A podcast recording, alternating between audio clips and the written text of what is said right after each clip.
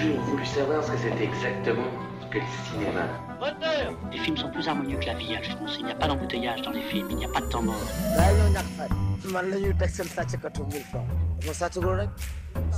Tous les cinémas du monde.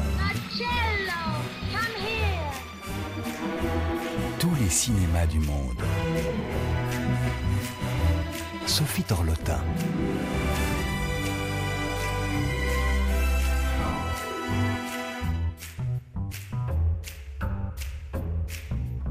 Deux grands films sur le corps sont sortis en salle mercredi.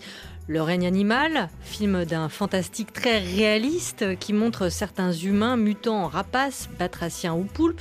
Nous recevions à ce micro le réalisateur Thomas Caillet la semaine dernière. Et Notre corps, véritable odyssée des corps, des corps féminins, cette fois entièrement tourné dans l'unité gynécologique de l'hôpital Tenon à Paris. Corps aimant, corps donnant la vie, souffrant ou changeant. On y parcourt des vies, de la conception à la mort prochaine, en passant par toutes les questions spécifiquement féminines. Accouchement, endométriose, cancer du sein. Bonjour Claire Simon. Bonjour. Votre nouveau long métrage, donc un documentaire, s'intitule Notre corps et nous allons largement en parler aujourd'hui, ainsi que de la rétrospective que la Cinémathèque de la BPI, la Bibliothèque euh, publique d'information à Beaubourg, consacre à votre œuvre. À l'affiche de notre cinéma également aujourd'hui, le forum Création Africa qui se tient à la Gaîté Lyrique à Paris et qui fait la part belle à la création visuelle africaine. Et puis un journal du cinéma qui passera par la Corée du Sud et la Turquie. Ce film vient d'une rencontre. La productrice Christina Larsen m'a raconté avoir bataillé deux ans avec une maladie rare. À l'hôpital, elle a découvert un monde principalement féminin réuni dans un même service. Maternité, cancer, PMA, endométriose, transition de genre, etc. Elle m'a donc proposé d'aller filmer ce service immense où sont soignées toutes ces pathologies gynécologiques qui pèsent sur nos vies, nos amours, nos espoirs, nos désirs toutes ces étapes sur le chemin de la vie, de la jeunesse à la vieillesse, du début à la fin. Voilà, euh, votre nouveau film Claire Simon s'ouvre avec votre voix, vous marchez dans la rue et vous racontez donc ce projet apporté par la productrice Christina Larsen. Il y aura donc une unité de lieu ici l'hôpital Tenon euh, à Paris. Dans un de vos précédents documentaires Le bois dont les rêves sont faits, vous investissiez le, bois de Vincennes un hôpital public, un grand bois parisien, des lieux fréquentés quotidiennement par des centaines de personnes.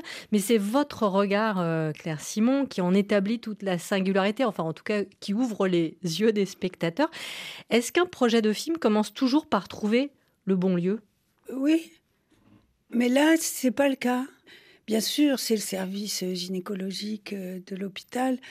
Mais si vous voulez, je fais une différence entre un lieu comme le bois de Vincennes que j'ai essayé de, de, le, raconter comme euh, d'ailleurs pour moi le bois de Vincennes c'était un temple.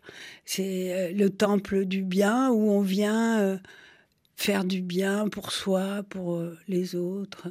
Alors que là, ici c'est un film sur les patientes. C'est un film et sur leur, le rapport entre les médecins et les patientes. Le fil, vraiment, c'est pour ça que j'ai raconté comme ça le, parcours que je fais à pied de mmh. chez moi à l'hôpital. Et la phrase que je trouve la plus drôle du film, c'est entre chez moi et l'hôpital, il y a le cimetière. voilà ce que je traverse. Et pour moi, c'était ça qui était important, c'était de raconter au début que le spectateur soit dans le coup tout de suite et comprenne que ce que j'allais suivre, c'était le fil des étapes sur le chemin de la vie, avec cette idée que nos vies gynécologiques nous oblige, nous les femmes, à vivre d'une certaine manière. C'est assez lourd à, porter pour toutes les femmes. Et que, euh, comme ça, on pourrait voir cette épopée. Voilà. Et que l'hôpital me permet, par euh, tous les petits services à l'intérieur du grand service, de rencontrer toutes ces étapes à travers les patientes, quoi. Et c'est ça que je trouvais euh, vraiment euh, hyper intéressant et, et pour lequel euh, j'ai eu un accueil formidable des soignants. Formidable. Comment, du coup, vous avez abordé le, tournage, Claire Simon Est-ce que vous aviez déjà donc votre plan en tête? Oui, oui, complètement. Vous savez, il suffit d'une idée ou deux pour faire un film, quoi. Moi, j'avais deux idées, c'était les étapes sur le chemin de la vie et jamais la même patiente. C'est-à-dire que, donc, euh, je précise pour l'auditeur, euh, il n'y a pas de suspense avec une patiente dont on, qu'on va retrouver, c'est ça que vous voulez dire Mais en fait, il y en a du suspense. Bien sûr, mais, je veux dire, ça ne repose pas sur euh, On ne suit pas la vie d'un de, cas. Voilà, on ne suit pas un cas. Et comment vous avez fait pour obtenir les... Est-ce que c'était compliqué d'obtenir les autorisations? Parce que vous dites qu'il y a eu beaucoup de films sur l'hôpital, mais en fait, finalement, peu comme le vôtre Ah oui, oui, mais c'est pas un film sur l'hôpital, c'est un film sur les patientes, sur euh, le corps des femmes, sur le corps des femmes et des trans. C'est très important. Bah oui, il y en a eu beaucoup, beaucoup des films sur l'hôpital. Et en général, il, s'occupe plutôt de l'administration, de, du fonctionnement. Et moi, par effet naturel, c'est quand même effectivement aussi un film sur les soignants et sur l'hôpital. Et je pense que dans les difficultés de, de l'hôpital public, c'est aussi bien de montrer à quel point c'est génial, l'hôpital public aussi. Parce que après tout, pourquoi se battre pour un truc qui marche pas? Ben, Pas du tout. Le film est sorti aux États-Unis avant, euh, il est sorti cet été. Je dois dire que euh, les Américains, ils sont éblouis par notre hôpital. Éblouis par l'égalité de traitement des patients, par euh, la gratuité, par le niveau scientifique des médecins, etc qui est aussi très fort aux États-Unis. Mais par exemple, il n'y a pas d'égalité de traitement. Euh, les femmes noires sont moins bien traitées que les femmes blanches. Enfin, c'est dingue. Si vous n'êtes pas assuré, vous n'êtes pas, vous pouvez difficilement être pris en charge. Voilà. Donc c'est c'est vraiment génial d'avoir un hôpital public. Alors évidemment, et vous l'avez un peu abordé, Claire Simon, l'une des grandes caractéristiques du corps des femmes, bien sûr, c'est la capacité à porter la vie. C'était bien cette échographie? Bah oui, c'était bien. C'était agréable? Ouais. Vous avez demandé à savoir le sexe? Non, justement. C'est bien. Vous avez choisi de garder la surprise. Ouais. Et vous savez, vous savez expliquer pourquoi ou pas du tout? Bah si, parce qu'en fait, euh, j'avais pas trop envie. Enfin, je trouve qu'on est déjà euh, tout de suite pris dans des histoires de, genre et de filles-garçons euh, un peu toute la vie. Et du coup, je trouvais ça bien que pendant oui, mois, ça soit un peu tranquille. Voilà. Et voilà. Bon, même si de fait, ça fera l'un ou l'autre, qu'au moins il y a une petite période. Voilà. En tout cas, ça a l'air euh, assez clair sur le fait que c'était l'un ou l'autre, mais du coup, nous, on n'a pas su.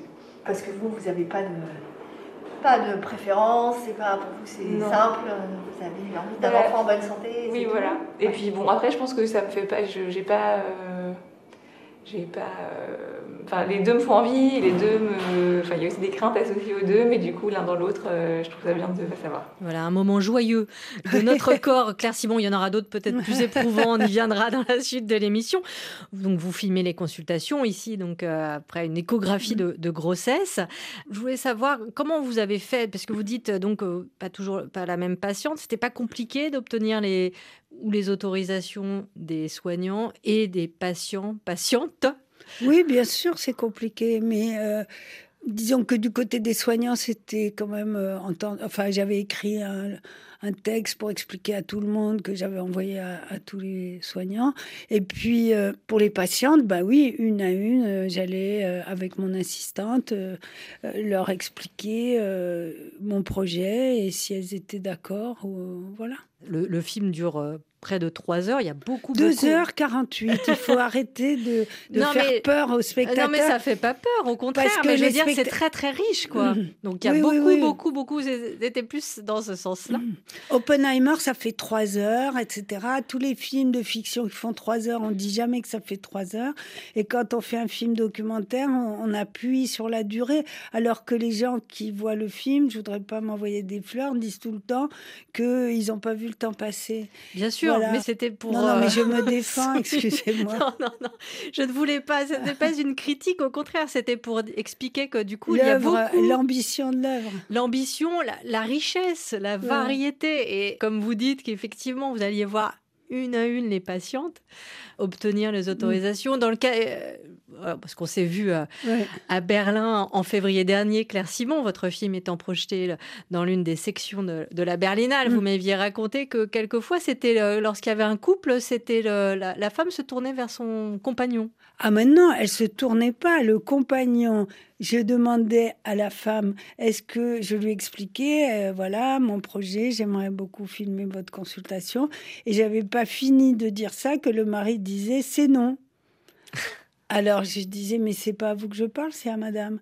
Et euh, bon, bah, du coup, c'était cuit, quoi, parce qu'elle n'osait pas dire mmh. euh, non, euh, oui, contre son mari, sauf une jeune femme qui a lutté contre le point de vue de son mari. Mais ce que je dis et ce qui m'a vraiment impressionné, c'est que je n'avais jamais vu concrètement cette chose que l'homme ces hommes-là pensent posséder le corps de leur femme et avoir l'autorité de savoir qui doit voir quoi, comment sur le corps de leur femme. Je trouve ça dingue, je n'avais jamais expérimenté ça de près. Mm. Et comment vous faisiez Vous étiez, vous tourniez en équipe réduite euh? ben, Moi, je filme. Euh, et il y avait euh, Flavia Cordet qui faisait le son et Clara François, une de mes anciennes étudiantes, qui était mon assistante. Donc trois femmes. Voilà. Une pause musicale dans tous les cinémas du monde. Cette semaine, notre réalisatrice Apolline Verlon a choisi Blues de Fatoumata Diawara.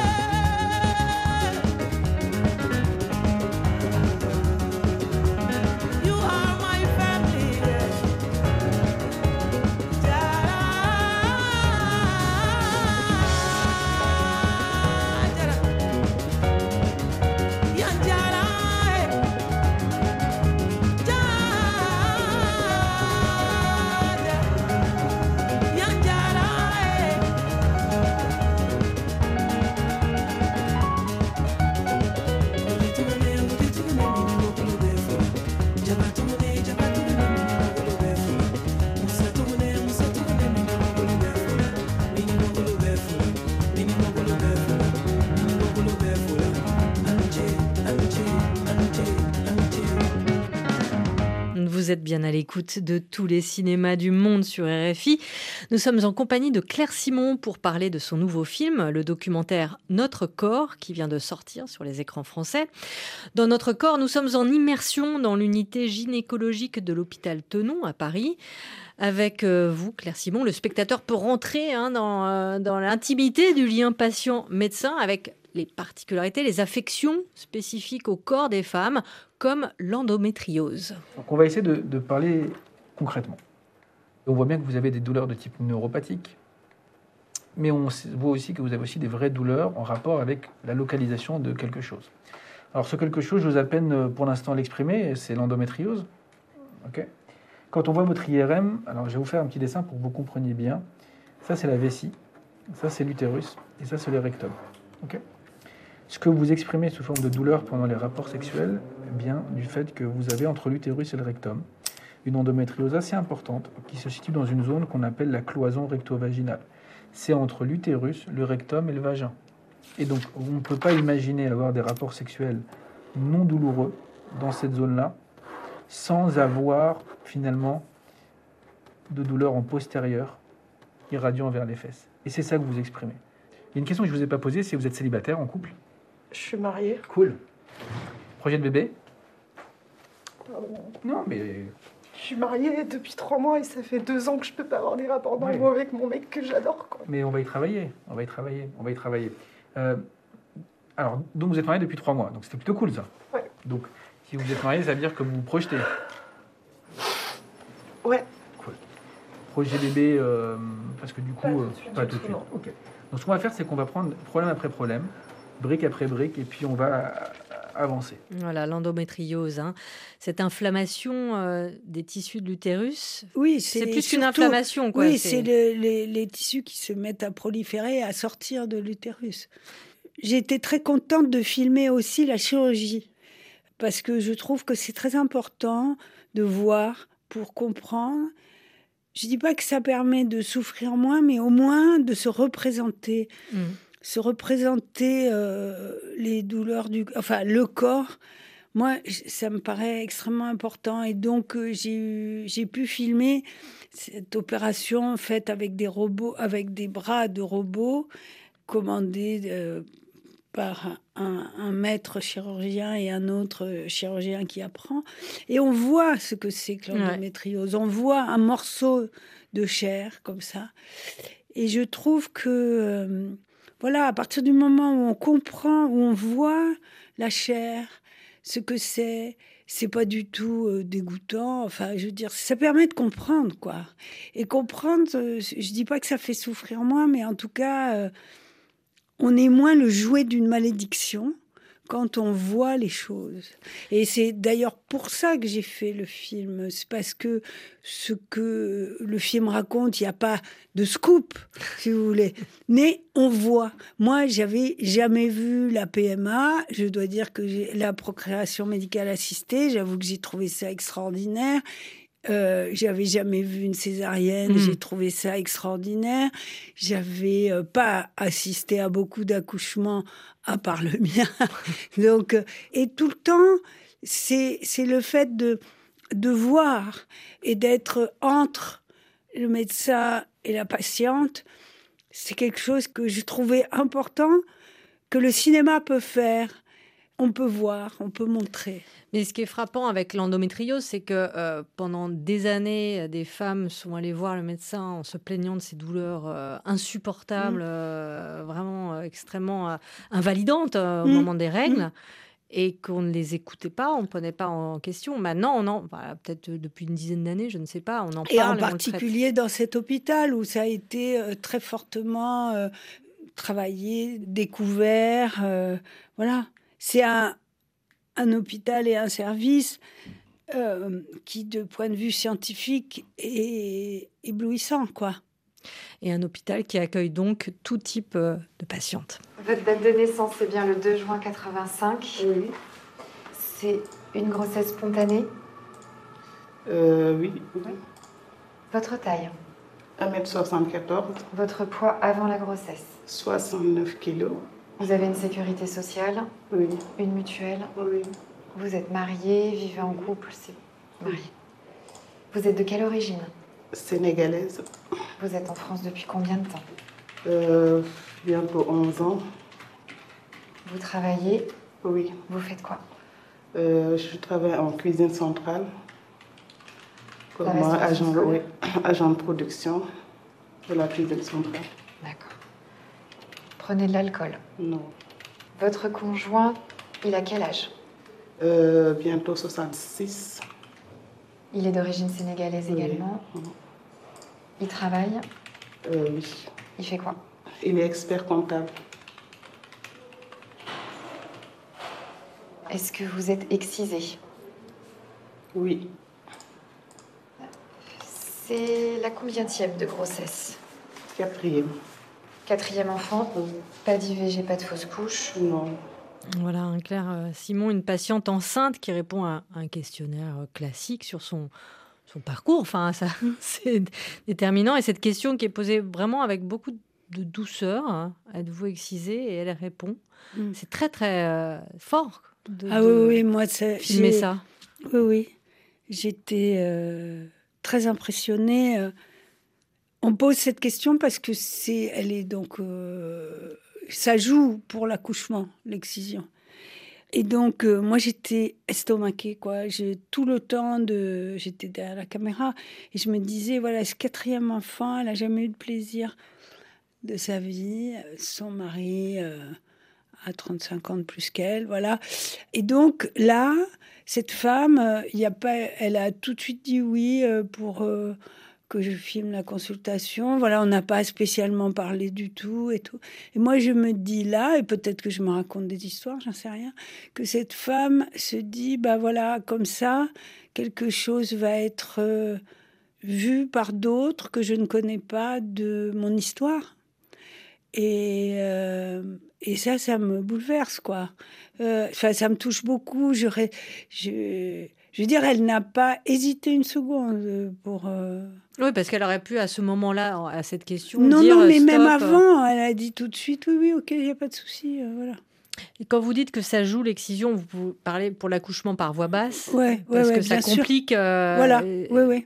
Enfin, je suis pas médecin, hein, Ouais. mais je Mais- j'ai demandé à la, c'est donc une sage-femme qui reçoit cette femme. J'ai dit mais pourquoi vous lui posez la question de l'excision? Ben, Mm. Elle dit parce que euh, voilà, ça joue pour l'accouchement, ouais. Donc c'est dire hein, le lien aussi de confiance que vous arrivez à instaurer, euh, Claire Simon, avec les, les, les- les personnes que vous filmez, qui peuvent... euh, Bah, c'est pas seulement un lien de confiance, bien sûr, mais il faut reconnaître aussi à chaque personne la volonté de partager son expérience. Je veux dire, euh, voilà, les gens que je filme et moi faisons un morceau de cinéma pour d'autres, Mm. inconnus. Et euh, c'est, euh, je fais toujours référence à Rouge parce que c'est quelque Jean chose. Rouge. Oui, Jean Rouge, la transe, quoi. C'est-à-dire qu'on on, on sait les uns et les autres qu'on fait du cinéma, qu'on fait un morceau, on filme un moment, quoi. Et c'est euh, très beau. Enfin, c'est très. Et ça n'arrive que que quand on tourne. Ça, ça n'arrive ni avant ni après. C'est pendant le tournage. Et donc, euh, moi, je, je sens très fort, comme de la part des acteurs de fiction, la, la volonté des gens que je filme d'être là, de, de faire avec moi ce morceau de cinéma, quoi. Vraiment. Et donc, je pense que cette femme l'a fait exprès de Ah. dire tout ça. Voilà. Claire Simon, vous l'avez un peu évoqué précédemment lorsque vous parliez des, opérations, enfin du fait de, de découvrir des choses que vous n'aviez jamais vues et que nous aussi spectateurs ne connaissons pas. Il y a une séquence aussi très frappante, très marquante, c'est dans le, laboratoire où, se pratiquent les, fécondations in vitro. Tu vois, même si je suis blasée, entre guillemets, de faire ça, euh, le matin, tu, tu nous vois, on est toutes stressées, on veut voir nos résultats, on veut que ça féconde. On veut euh, à la fois nos résultats et euh, pour les patientes qu'on on veut que ça féconde. Oui, mais donc on n'est pas si blasé que ça, tu vois. Bah, tu verras quand t'injecteras. Mais non, tu peux t'y mettre. hein. En vrai, euh, quand tu de l'après-midi, tu peux te former. hein. Moi, j'ai été formée à l'IXI avant d'être formée à la Vitry. hein.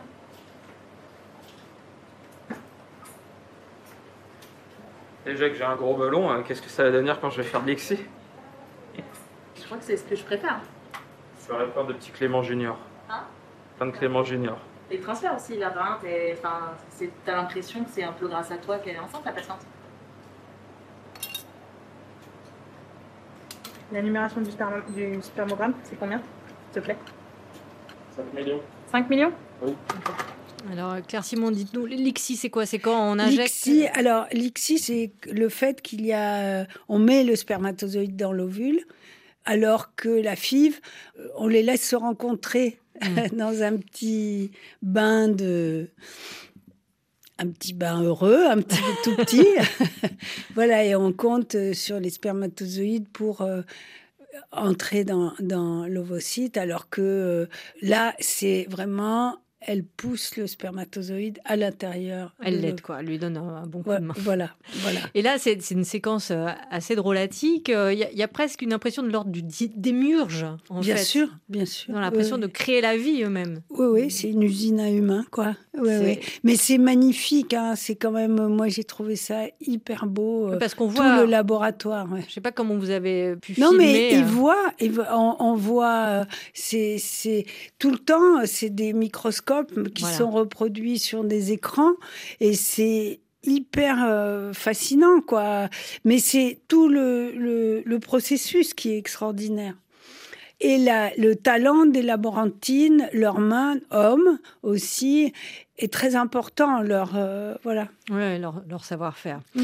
Et puis il y a aussi, euh, forcément, dans cet hôpital, euh, Claire Simon, il y a les corps souffrants, comme celui de cette femme atteinte d'un cancer. J'espère qu'un jour ils trouveront mieux comme traitement parce que c'est un peu dégueu. hein. C'est des traitements de guerre.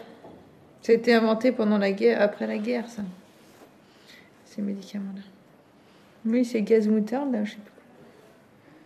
Ça détruit. Quand je disais que ça détruit le féminin, ça détruit aussi les règles, ça détruit le cycle, ça détruit tout. C'est terrible. C'est terrible. Après, les gens vous posent beaucoup de questions, donc forcément, il faut un peu raconter tout ça. faut les rassurer. En fait, ils ont peur pour eux. Et en plus, moi, c'est un cancer génétique, donc j'ai deux sœurs. Donc, euh, bien sûr que c'est une menace, en fait. Après, euh, après j'étais la seule dans ma famille avec un cas comme ça, euh, aussi jeune. Atypique. Ça fait 10 ans que vous avez euh, des... Des douleurs au sein. Ouais. Hmm. On m'a toujours dit que c'était normal pour une femme de souffrir, vous savez cette phrase Ouais. Vous la connaissez Oui, très bien. J'ai entendu. Ouais, j'avais les seins qui gonflaient. J'ai été très suivie. Hein. Oui, je me suis fait palper les seins euh, trois mois avant d'avoir un nodule. On m'a dit que j'avais rien. Ils sentent pas forcément. Ou ils savent pas. Je sais pas.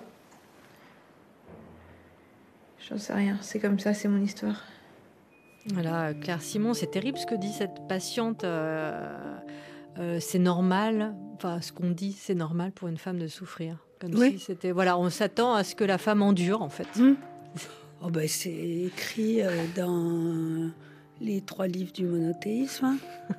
Euh, Tu enfanteras dans la douleur, Voilà, notamment. tout le temps. euh, ouais, ouais. Euh, C'est bien commode pour les mecs. hein. Et ça fait écho, et d'ailleurs le, le titre de votre documentaire aussi en fait écho, à, la- à un moment vous filmez l'extérieur de l'hôpital. C'est quand vous Mm. filmez notamment les, les manifestations contre les violences euh, obstétriques. Ouais, ouais, et gynécologique, violence C'est gynécologique. ça. Ouais. Ouais, ouais. Mais parce que c'est arrivé qu'il y a un médecin qui soit attaqué dans cet hôpital, mais pas que dans cet hôpital, dans plein d'hôpitaux, il y a des médecins qui sont euh, qui ont des pratiques qui sont discutables euh, et qui font souffrir les patientes.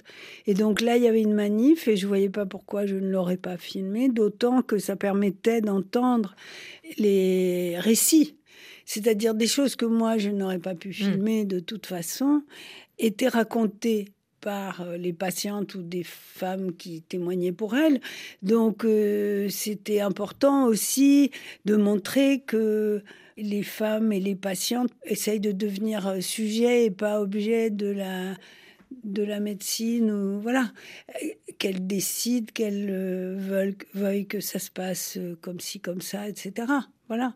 Mais on oublie euh, par exemple qu'il y a eu la loi Kouchner qui oblige le consentement Mm. et c'était il y a longtemps on doit euh, L'information éclairée du patient, évidemment. voilà bien sûr ouais, ouais. Et puis à un moment du film, Claire Simon, à un moment très marquant, vous passez de l'autre côté de la caméra. Donc, comme je vous l'ai dit, hein, c'est euh, sur les quatre prélèvements, on trouve qu'il y a un cancer du sein. D'accord? Euh, Il y a trois sites au niveau du sein euh, qui ont été trouvés suite à l'IRM que vous avez fait. C'est pour ça que c'était mieux de faire l'IRM avant de faire les prélèvements, pour pas faire prélèvement puis IRM et nouveau prélèvement. Et euh, le ganglion, ce que vous avez senti sous le bras, on trouve que dedans, il y a des cellules tumorales. D'accord? Cancéreuse. Exactement. Alors, qu'est-ce qu'on fait quand c'est comme ça? Il faut faire un examen supplémentaire qui s'appelle un TEP scanner. Euh, qu'est-ce que c'est le TEP scanner C'est un examen du corps entier qui va répondre à la question y a-t-il quelque chose d'autre ailleurs ou pas? Moi, j'ai fait quand même sur le. J'avais l'ordonnance de Lotz pour faire une échographie pelvienne Oui. et du foie. Il n'y a rien. Bon, C'est là. je vais les prendre, je vais les prendre, je vais les scanner. Tant mieux. hein. Mais le TEP scanner, il est encore plus précis. hein. Donc c'est très important de savoir si on est euh, dans le cadre d'une maladie du sein et des ganglions qui sont sous le bras, ou c'est une maladie plus euh, générale, si je peux dire. D'accord Donc c'est très important de répondre à cette question, parce que le traitement va dépendre du TEP scanner. Ah ouais. Bah oui. Parce que soit on fait un traitement local d'abord, donc une chirurgie, s'il n'y a rien d'autre ailleurs, soit on fait un traitement général, qui est une chimiothérapie. D'accord. C'est vous donc euh, Claire Simon, donc cette, cette patiente qui apprend qu'elle est atteinte d'un cancer. Vous n'avez pas, vous, hésité à vous filmer? Oui, ben, je suis une femme comme les autres, quoi, comme les autres. Ça peut me tomber sur le coin de la figure, comme euh, et ça m'est tombé dessus au milieu du, à la, aux deux tiers du, du tournage, et ça me permettait euh, de filmer l'annonce, quoi. Parce que l'annonce, c'est une chose que, euh, qui est très protocolaire à l'hôpital. euh, Et c'est pas seulement l'annonce du cancer, l'annonce de l'endométriose, l'annonce. Chaque fois qu'on annonce une grave maladie, enfin, ou en tout cas pour lequel il y a déjà une suspicion, euh, et il y avait même, bon, comme ils n'arrêtent pas de- de- d'enlever du des postes, mais il y avait normalement une infirmière d'annonce euh, pour chaque. voilà. Et donc, les médecins me disaient que je ne pouvais pas filmer une annonce parce que on ne pouvait pas euh, dire à une patiente venez une équipe et puis blâme euh, ou une bonne nouvelle. Mais quand même c'était un peu euh, difficile. Et donc quand ça m'est tombé dessus ben, je me suis dit voilà au moins moi je pourrais filmer mon annonce. Et comme ça on verra comment ça se passe. Vous voyez on voit tous les trucs de la langue tumorale au lieu de cancéreux euh, etc Ouais. toutes ces choses et moi, je suis. euh, J'avais beaucoup filmé d'autres euh, euh, femmes qui avaient le cancer avec d'autres médecins, donc j'étais quand même très prévenue de comment ça se passe, etc. Donc j'étais pas complètement désinguée. Mais à l'hôpital, et dans cet hôpital, il y a toutes sortes de classes sociales, de gens qui viennent de partout, et, et du quartier surtout. Mais je veux dire, ces gens dans le quartier sont aussi bien des bourgeois que des gens plus que des gens qui viennent d'autres pays, etc. Et ce qui est très important, c'est d'avoir le, de se sentir autorisé à poser des questions, ce qu'on comprend pas, et de le, de le maintenir. Parce qu'évidemment, il y a dans les gens qui n'ont, par exemple, pas fait d'études, ils se disent Ah oui, j'ai l'air d'une idiote, je comprends rien, j'ose pas demander, etc. Il y a un peu l'autorité du médecin. Voilà, voilà. Et moi, évidemment, là, je tiens pas le, je, je, je ne leur laisse pas l'autorité. Il faut que je comprenne, quoi. Voilà, c'est tout. Ce qui est incroyable, c'est que dans la toute première séquence dont on a juste diffusé un extrait, quand vous marchez, vous traversez le cimetière avant d'aller à, l'hôpital, vous craignez de tomber malade? Mais ça m'est arrivé vraiment. C'est-à-dire que la première fois que je suis allée pour opérer à Tenon, et je me suis dit en arrivant devant l'hôpital, oh là là, exactement ce que je dis. J'espère que je vais pas me choper un cancer.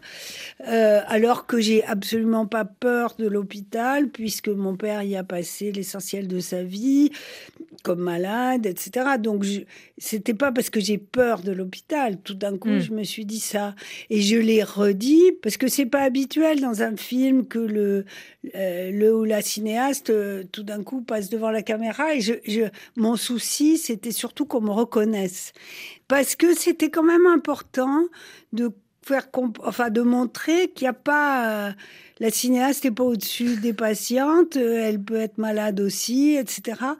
Mais c'est assez courageux comme. Bah, comme attitude. Je sais qu'il y a des documentaristes qui, je sais pas, je pense à Michael Moore, euh, qui ont l'habitude de se filmer. C'est pas votre cas à vous, non, non, euh, non, Claire non. Simon. Et je voulais pas du tout en faire un truc genre euh, je vais faire euh, ma vie, mon œuvre tout d'un coup parce que je suis malade et tout. Mais c'était euh, très important de montrer que nous, je filme mes semblables, nous sommes toutes euh, sur un terrain d'égalité. Et puis en même temps, je fais un film et je suis cinéaste. Et un film qui est aussi un, un film politique. Oui. À l'heure où l'hôpital public est, est malade. Mm, C'est un sûr. film, vous le disiez, vous vouliez montrer aussi. et C'est vrai qu'on voit l'investissement des, des soignants qui est dans des conditions quand même qui sont pas faciles, qui prennent Mm. quand même le temps, qui peuvent être doux, enfin patients avec les patients Oui, justement. oui, bien sûr. Les médecins ont intérêt à ce qu'on comprenne la maladie qu'on a, comment on souffre, etc. Moi, j'ai j'ai eu, euh, comme euh, je l'ai dit, comme mon père avait été malade toute sa vie, j'étais plutôt méfiante euh, euh, comme ça des médecins. Et je dois dire que j'ai été éblouie quoi par leur niveau de d'engagement, de connaissance, de voilà, c'est formidable et pas que les médecins, les sages-femmes, les infirmières, mais vraiment ces gens, ils arrivent à 6h, 7h le matin, ils partent à 7h, Mm. 8h le soir, ils vont sur internet, ils regardent ce qui a été publié sur la maladie dans le monde ce jour-là. On se dit que il y a une passion très grande qui les habite de comprendre le corps, de lutter contre la maladie, de comprendre. Moi, je trouve ça super beau, quoi. Merci beaucoup. Claire Simon, je rappelle donc le titre de votre nouveau long métrage documentaire, le très beau Notre corps actuellement en salle. Et puis évidemment, je rappelle qu'il y a une rétrospective de vos œuvres documentaires à la BPI. Oui, euh, où je vais régulièrement euh, faire des débats avec des gens formidables, comme bon, euh, là il va y avoir Patrick Chia, Alain Bergala, euh, Arthur Harari, euh, voilà. Voilà, Arthur Harry qu'on a vu dans Qui le procès était mon Goldman. étudiant. Ah bon? Oui. le, le co-scénariste de la Palme d'Or. Voilà, ça a été mon étudiant. Anatomie d'une chute. Et puis, je, ra- je- je signale à, à tous nos auditeurs la sortie en DVD euh, de votre série documentaire Le Village, un très beau coffret DVD édité par les Alchimistes et Petit à Petit Productions. C'est une, une série, je crois, c'est en 20, 20 épisodes, c'est ça? 20 ou 10, enfin en tout cas ça dure à peu près 8-9 heures. Et c'est vraiment, euh, bon je crois à ma connaissance, une des rares séries en vrai. C'est-à-dire euh, on ne sait pas ce qui va se passer, etc. Et donc ça se passe dans un village où il y a le documentaire, où on crée une plateforme documentaire, où on, crée un bâtiment documentaire et où il y a des agriculteurs qui se battent avec euh, la météo, etc. Et on comprend que les agriculteurs et les documentaristes sont un peu frères, quoi. Donc ce village, c'est Lussas en Ardèche, effectivement un, un- un village où se tient d'ailleurs chaque année un festival du documentaire en août et où l'on fabrique du vin et de documentaires. Voilà. Et donc cette- exactement. ce DVD, c'est le village. Merci beaucoup, Claire Simon. On parle de création africaine, du festival de Busan en Corée du Sud et d'un autre festival annulé en Turquie. Juste après ce titre, c'est une spéciale dédicace à notre collègue Benoît Raymond, c'est Voxlow, We Walk. Voxlow qui sera en concert le 25 novembre à la station et le 14 mars prochain à la maroquinerie.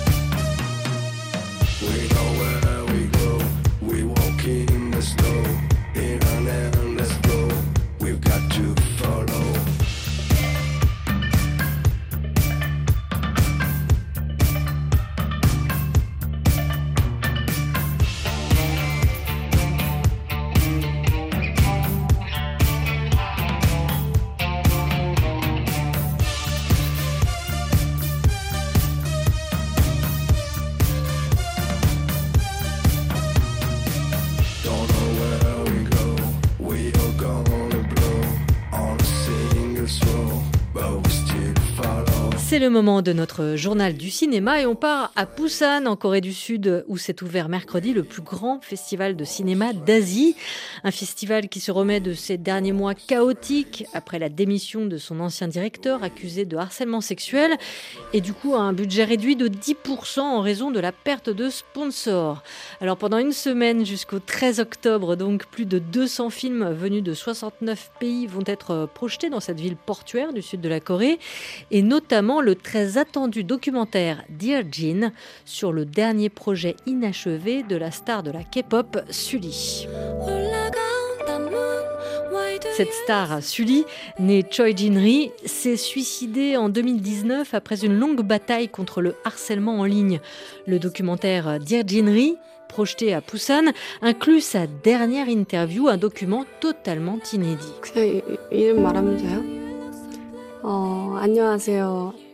최진리입니다. Şu ana kadar En Turquie, c'est un documentaire qui fait l'événement aussi, mais qui provoque, lui, l'annulation d'un festival. Ce film, c'est Le Décret, un documentaire qui revient sur les purges ayant suivi le coup d'État avorté de 2016 contre le président turc Recep Tayyip Erdogan. D'abord euh, sélectionné au festival Altin Portakal d'Antalya, le film a ensuite été exclu la semaine dernière de la compétition, provoquant un tollé hein, chez de nombreux euh, cinéastes qui avaient dénoncé une censure et menacé de retirer leur film. Pour finir, euh, le festival a été purement et simplement annulé. Enfin, l'Afrique qui innove, qui crée, qui invente. Il en est question à Paris encore aujourd'hui. Pendant trois jours s'est tenu à la Gaîté Lyrique et au Conservatoire des Arts et Métiers le premier forum des industries culturelles et créatives. Les industries culturelles en Afrique sont en plein boom, notamment dans le secteur du cinéma et de la télévision. Soutenu par les pouvoirs publics français, ce forum vise à mettre en lumière le dynamisme des industries culturelles et puis à créer des ponts entre les continents et au sein de l'Afrique pour favoriser l'émergence d'écosystèmes. Pour en parler, Olivier Roger reçoit la secrétaire générale du Forum Création Africa, Lise Gomis. On parle cinéma, séries, mais aussi jeux vidéo. Bonjour Lise Gomis. Bonjour. Vous êtes la secrétaire générale du Forum Création Africain.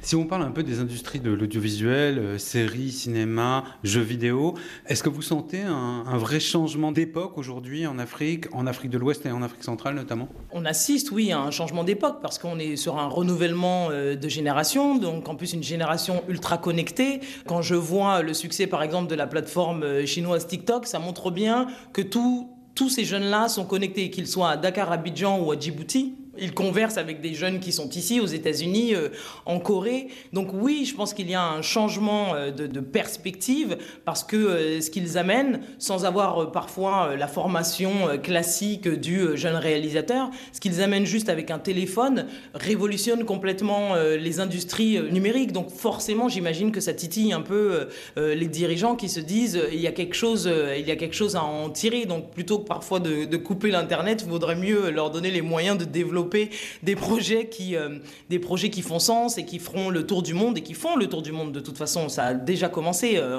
personne n'attend euh, Création Africa pour que ça démarre. Mais, mais voilà, nous, on a envie un peu d'être à la fois, je dirais, accélérateur, mais surtout, on prépare ce projet qui s'appelle la Maison des mondes africains. Et il est important pour moi de pouvoir démarrer avec, je dirais, un vivier de jeunes, de brillants jeunes créatifs de ce continent pour commencer, comme j'aime à le dire, cette espèce de réseau social euh, qui permettrait de connecter en fait les uns et les autres, oui. Sur le secteur des séries et du cinéma, on a en Afrique de l'Ouest le Nigeria qui est une puissance culturelle de premier plan. Est-ce que euh, on peut espérer assister dans les pays voisins et peut-être sur l'ensemble du continent à l'émergence d'un secteur là aussi hyper dynamique dans le domaine des séries et dans le domaine du cinéma? Je pense oui. Le Sénégal par exemple, c'est bien, bien emparé de la question des séries. Il y a des superbes séries qui sont qui sont sorties ces, ces dernières années. Je pense à Ouara. On a aussi ce festival qui s'appelle Dakar Série euh, qui a été euh, créée par Séraphine Angoula. Il y a des secteurs sur lesquels euh, on sait que dans les prochaines années, euh, ça va éclater. Là, les discussions du moment, par exemple, sur les, les séries télé, c'est euh, le financement et de ne plus être sur des, euh, des micro-financements, mais d'arriver avec euh, des moyens conséquents. Justement, est-ce que les plateformes, par exemple, Amazon euh, ou Netflix, ont changé euh, le game pour les, euh, pour les producteurs africains? Alors surtout en Afrique fr- anglophone, c'est-à-dire qu'ils sont au Kenya, ils sont au Nigeria, en Afrique du Sud. Donc là, il y a eu vraiment des grosses séries qui ont été euh, produites. Là, on, diffuse sur le sur le forum la série Spinners qui a été euh, donc euh, produite par le studio Fédération, qui est le studio qui a fait le Bureau des légendes et en thérapie et distribué par Canal+. Et là, c'est une première parce que les budgets sont complètement différents de ce qui se fait. En fait, vous avez, c'est même plus une série, c'est une série de, de bons films. C'est-à-dire que j'ai vu deux épisodes au Dakar euh, Série Festival au mois de mai dernier et j'ai été, été absolument subjugué par euh, à la fois la qualité de l'image, par euh, le script, par euh, la qualité des acteurs. Et pourtant, c'est une série qui est 100% africaine, avec réalisée et écrite par des Sud-Africains. Et ça fait plaisir de, de voir ça parce qu'on se dit, ok, il se passe quelque chose et je pense que Spinners va changer un peu la donne. On sera plus sur des séries qui sont plus soap euh, soap opéra avec des budgets qui sont moindres. Et peut-être que là évidemment il y aura un déclic en se disant euh, si on met de l'argent euh, ça peut nous amener euh, très très loin oui. Quels sont les dangers pour les cinéastes ou les créateurs de séries africains aujourd'hui dans cette mondialisation du cinéma, ces plateformes? Est-ce que le danger n'est pas de finalement de, vouloir donner à l'international ce que l'international attend? Comme, comme il était d'ailleurs il, y a- il y a- il y a 20 ou 30 ans quand la France finançait une partie du cinéma ouest-africain où certains réalisateurs faisaient des films bah, pour, le, pour les bailleurs de fonds, pour les blancs, il faut le dire. Est-ce que ce danger-là n'existe pas aujourd'hui? Est-ce qu'il n'y a pas un danger d'uniformisation de cette création qui est pourtant émergente? Je pense que le danger est toujours là. Le danger est toujours là pour la simple et bonne raison qu'on a envie de plaire à celui qui va euh, financer notre, euh, notre œuvre. Mais au-delà de ça, je constate quand même que tous ces jeunes ont quand même une conscience euh, politique, qu'ils n'ont pas forcément envie de répéter, bah, je dirais, les, mauvaises méthodes, mais on peut pas blâmer, euh, on peut pas blâmer euh, nos, pères d'avoir voulu euh, quelque part entrer dans le moule, parce que c'est aussi ça qui a permis à d'autres de faire ce qu'ils avaient envie de faire. Je pense par exemple à Jean-Pierre Bécolo qui a toujours fait ce qu'il avait envie de faire. Donc oui, il y a toujours ce danger de, encore une fois, de plaire à celui qui finance, mais je pense, en lisant les synopsis que j'ai pu avoir entre les mains, je pense qu'ils ont tous conscience de ça, et tout le monde, dans le, dans le discours en tout cas, tous nous ont dit j'ai vraiment envie de montrer une Afrique qu'on ne connaît pas ou en tout cas qui est méconnue au grand public. Donc ça, c'est quand même l'espoir euh, d'avoir des, euh, des projets qui ne sont pas des projets, j'allais dire, lissés pour euh, la grande industrie. Ça existera toujours. Évidemment, Netflix voudra toujours des, des projets un peu plus lisses, consensuels et qui plaisent au monde entier, évidemment. Mais à côté de cela, je pense qu'il y y a un vivier tellement énorme qu'au final, on va réussir à renverser, à renverser la table, oui. Eh ben, c'est le mot de la fin. Merci Lise Gomis. Merci à vous.